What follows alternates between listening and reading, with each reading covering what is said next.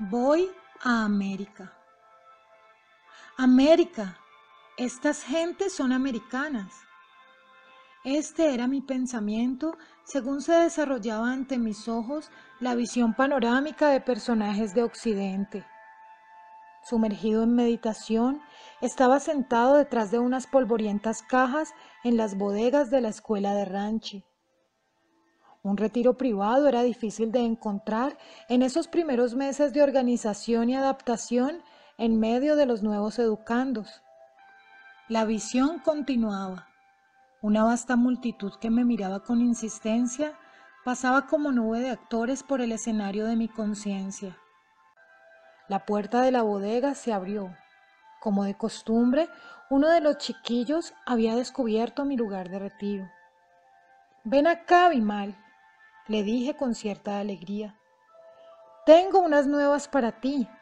El Señor me llama a América. ¿América? El muchacho articuló aquellas palabras como si yo le hubiera dicho a la luna. Sí, salgo para descubrir América como Cristóbal Colón. Él pensó que había descubierto la India. Seguramente existe un eslabón kármico entre estas dos tierras. Bimal echó a correr. Pronto toda la escuela fue informada por el periódico de dos piernas.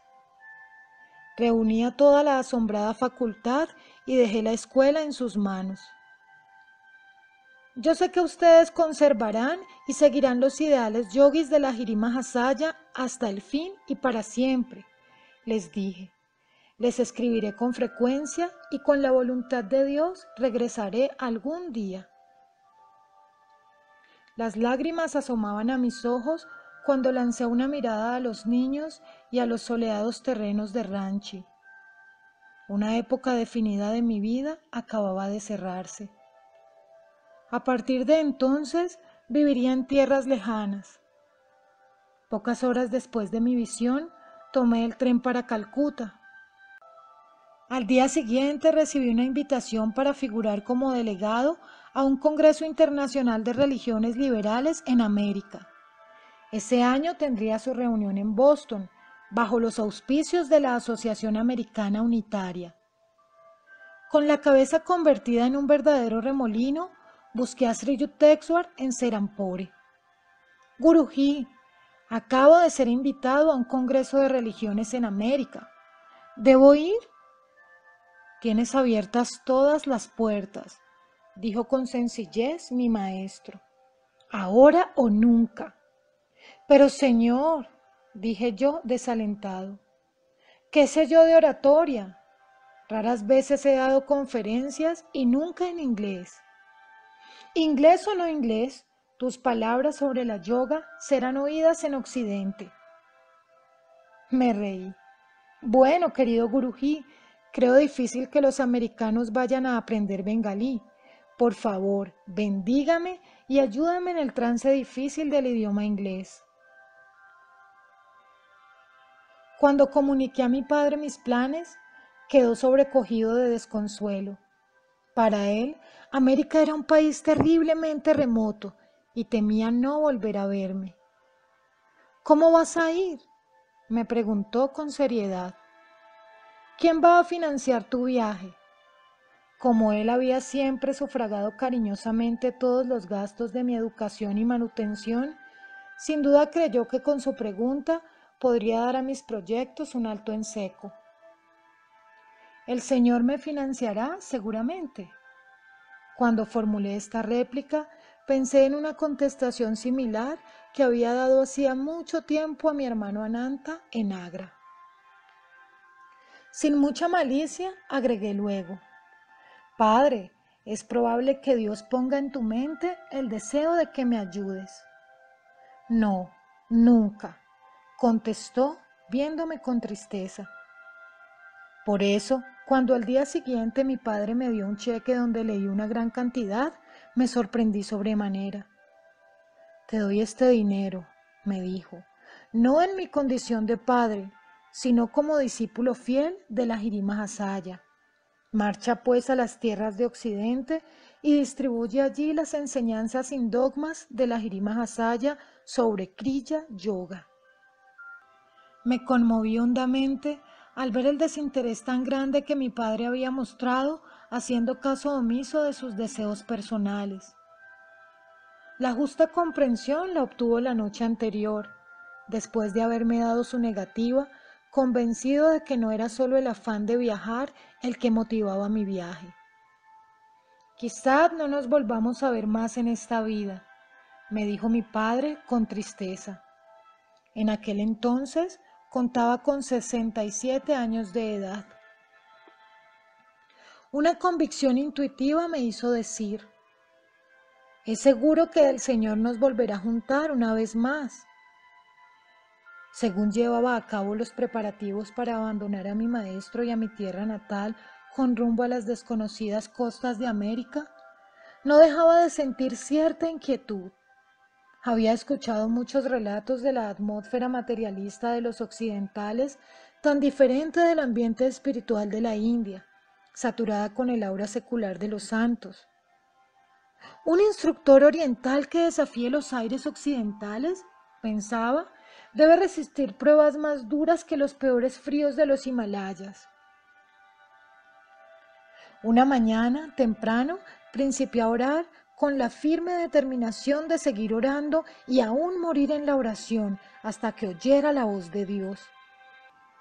Yo quería sus bendiciones y la seguridad de que no me perdería en las nieblas del utilitarismo moderno.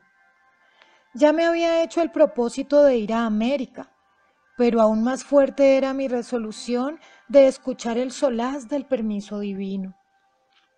Oré y oré conteniendo mis sollozos. No obtuve respuesta.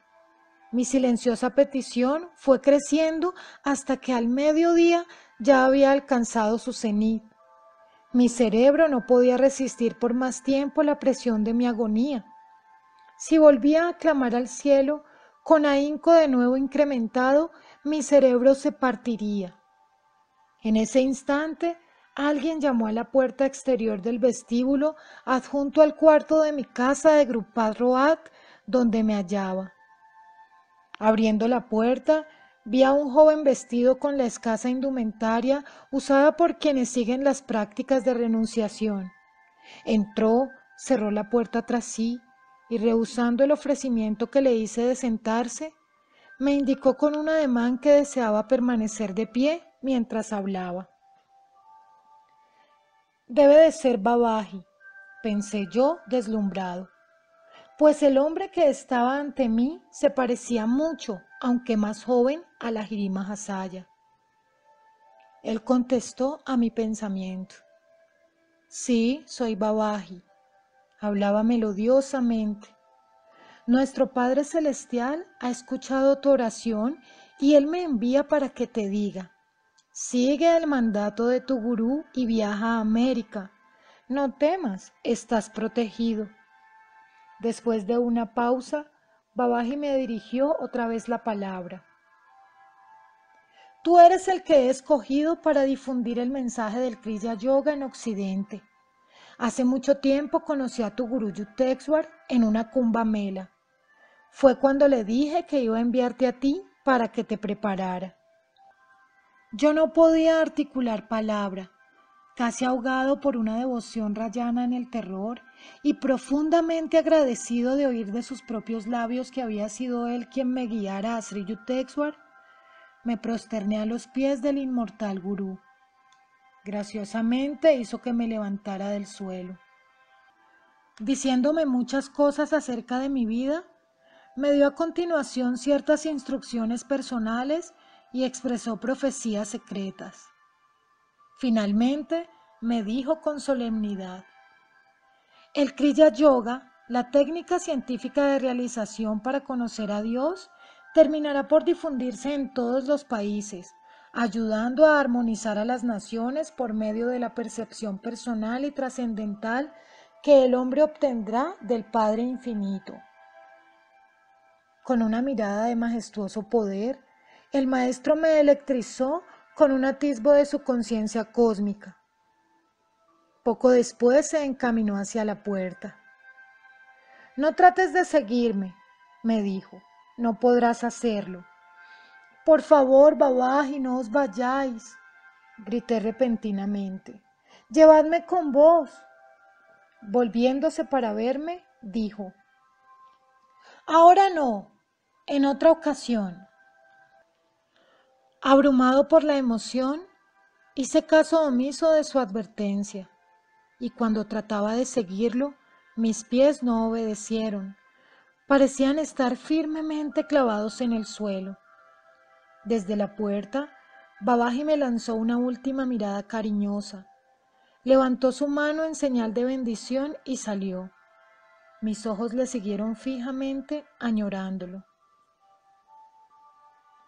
Después de algunos minutos, mis pies estuvieron en libertad. Me senté y de nuevo comencé a meditar, cada vez más agradecido a Dios, no solamente por haberme respondido a mis oraciones, sino por haberme bendecido con tal encuentro con Babaji. Todo mi cuerpo parecía estar santificado por el contacto con el antiguo, pero siempre joven maestro. Por largo tiempo había deseado encontrarme un día en su presencia. Hasta ahora a nadie he contado mi encuentro con Babaji. Considerándola como la más sagrada de mis experiencias, la he conservado oculta en mi corazón. Pero me ha venido el pensamiento de que los lectores de esta biografía estarían más inclinados a creer en la realidad del solitario Babaji y en su interés por los asuntos del mundo si yo narro que lo vi con mis propios ojos. La víspera de mi partida para los Estados Unidos me halló en la santa presencia de Sri Yukteswar. Olvida que has nacido hindú y no seas tampoco americano. Toma lo mejor de ambos me dijo mi maestro con su serena y sabia manera. Sé tú mismo, tu verdadero ser, un hijo de Dios. Busca e incorpora a tu ser las mejores cualidades de todos tus hermanos diseminados en todos los lugares de la tierra en las diversas razas.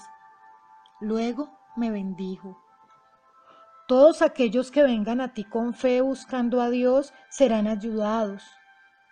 Según los veas, la corriente espiritual que emana de tus ojos penetrará en sus cerebros y cambiará sus hábitos materiales, haciéndolos más conscientes de Dios. Prosiguió diciéndome, tienes mucha facilidad para atraer almas sinceras. A donde quiera que vayas, aun en los lugares más desiertos, encontrarás amigos. Todas sus bendiciones han sido ampliamente demostradas. Vine solo a América, a estas inmensidades, sin un solo amigo, pero allí los encontré a millares, listos para recibir las imperecederas enseñanzas del alma. Salí de la India en agosto de 1920 a bordo del vapor The City of Sparta, el primer barco de pasajeros que salía para América después de la Primera Guerra Mundial. Pude conseguir que se me registrara como pasajero después de haber vencido, a veces de manera milagrosa, un sinnúmero de dificultades, sobre todo las relativas a conseguir pasaporte. Durante el viaje por mar, que duraría dos meses, un compañero de viaje supo que yo era el delegado hindú al Congreso de Boston. Swami Yogananda, me dijo con el primer de los innúmeros acentos que después escucharía en América cuando pronunciaran mi nombre. Por favor, ¿no quiere usted dirigir la palabra a sus compañeros de viaje el próximo jueves por la noche? Yo creo que todos saldremos grandemente beneficiados si usted nos dice algo sobre la batalla de la vida y cómo hay que pelearla. Por lo pronto, yo era quien tenía que pelear la batalla de mi vida, según lo descubrí el miércoles. Después de tratar desesperadamente de coordinar mis ideas para componer una conferencia en inglés, decidí abandonar toda clase de preparación. Mis pensamientos, como potro salvaje que prevé el sufrimiento de la silla, rehusaban en lo absoluto cualquiera idea de ayuda en la gramática inglesa. Confiando no obstante y por completo en las seguridades que me había dado mi maestro, me presenté ante el auditorio congregado en el salón del barco el jueves. No acudió la elocuencia a mis labios. Sin poder articular palabra, me mantuve delante del auditorio. Este lapso de silencio duró diez minutos, al cabo de los cuales el auditorio, dándose cuenta de mis dificultades, comenzó a reír. Para mí, la situación no tenía nada de graciosa en aquellos momentos. Indignado, envié a mi maestro una oración silenciosa. Tú puedes hablar. Sonó su voz instantáneamente en mi conciencia. Mis pensamientos asumieron de inmediato una relación amistosa con la lengua inglesa. Cuarenta y cinco minutos después, la concurrencia estaba atenta todavía. Mi plática me proporcionó algunas invitaciones para dar conferencias ante diferentes organizaciones americanas. Nunca pude recordar después una sola palabra de lo que había dicho. Informándome discretamente, supe por varios viajeros. Usted ha ofrecido una conferencia inspirada y substanciosa en un inglés perfecto. Al escuchar estas deliciosas noticias, humildemente di gracias a mi gurú por su oportuna ayuda, comprendiendo una vez más que él estaba siempre conmigo, suprimiendo las duras barreras del tiempo y del espacio. De vez en cuando, durante el resto del viaje, sentí ciertos aprensivos escrúpulos acerca del ordenamiento de la conferencia en inglés para el Congreso de Boston. Señor, recé, deja que mi inspiración sea la tuya y no una vez más los estallidos de risa del auditorio. The City of Sparta atracó cerca de Boston a fines de septiembre el 6 de octubre ofrecí al Congreso mi primer discurso en América. Este fue bien recibido y yo respiré con tranquilidad. El magnánimo secretario de la American Unitarian Association escribió el siguiente comentario en un informe público del Congreso.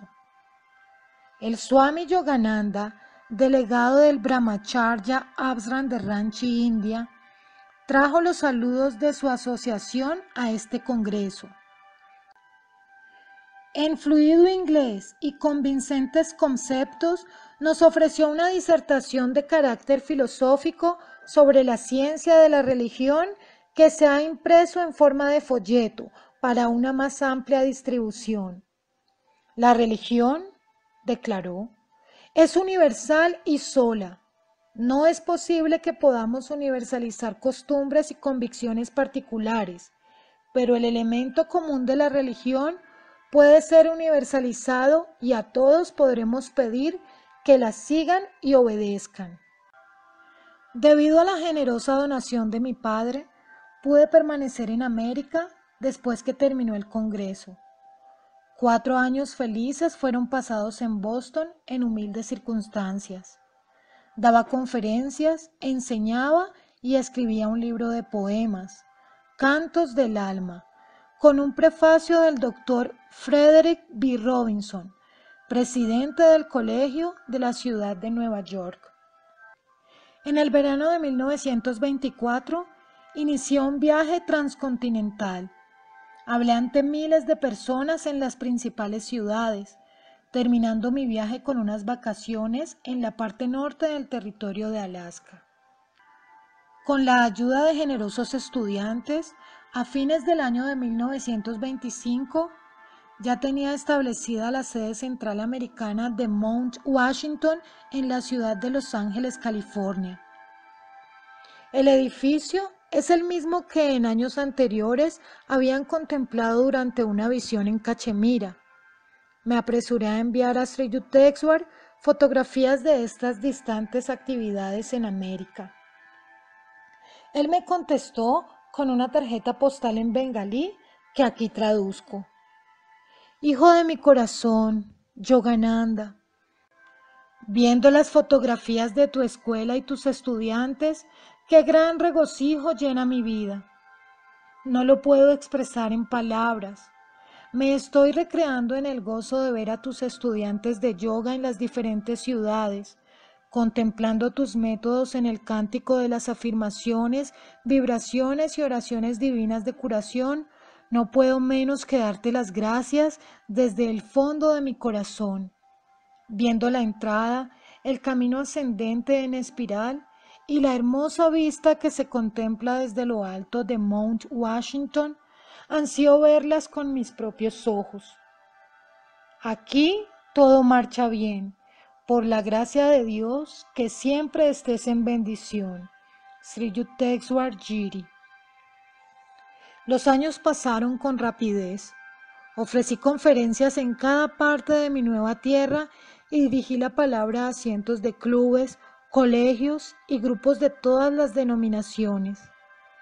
Docenas de miles de americanos recibieron la iniciación en la yoga a ellos les dediqué mi nuevo libro de pensamiento para la oración en el año de 1929, Murmullos de la Eternidad, con un prefacio de Amelita Galli Cursi.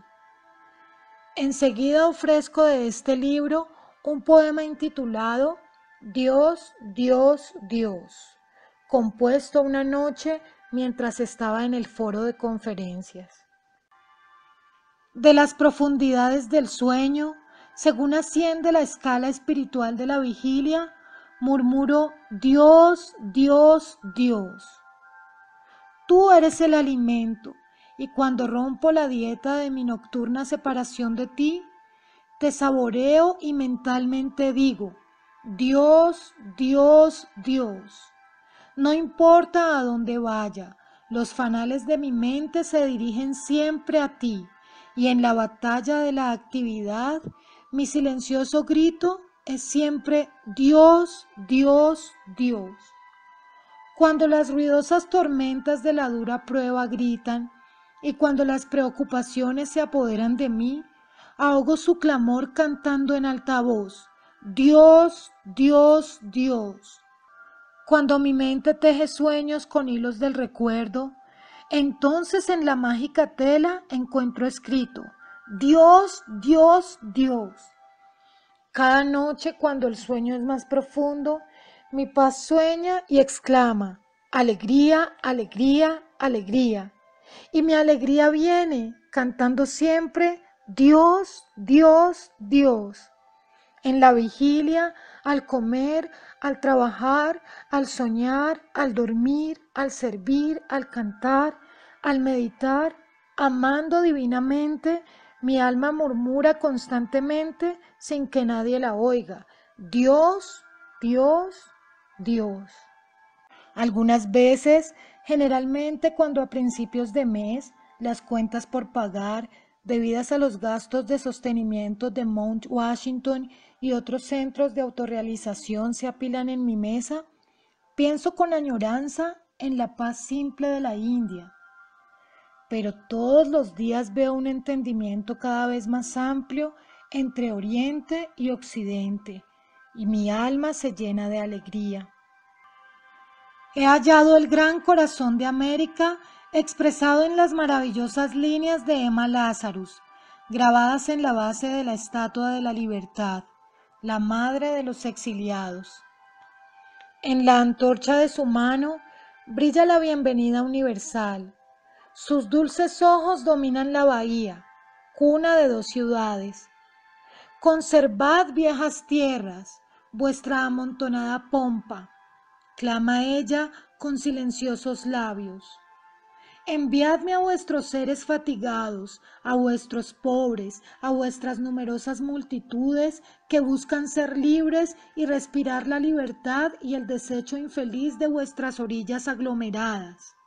Enviadme a quienes carecen de hogar, enviádmelos en una tempestad. Yo levanto mi lámpara a las doradas puertas.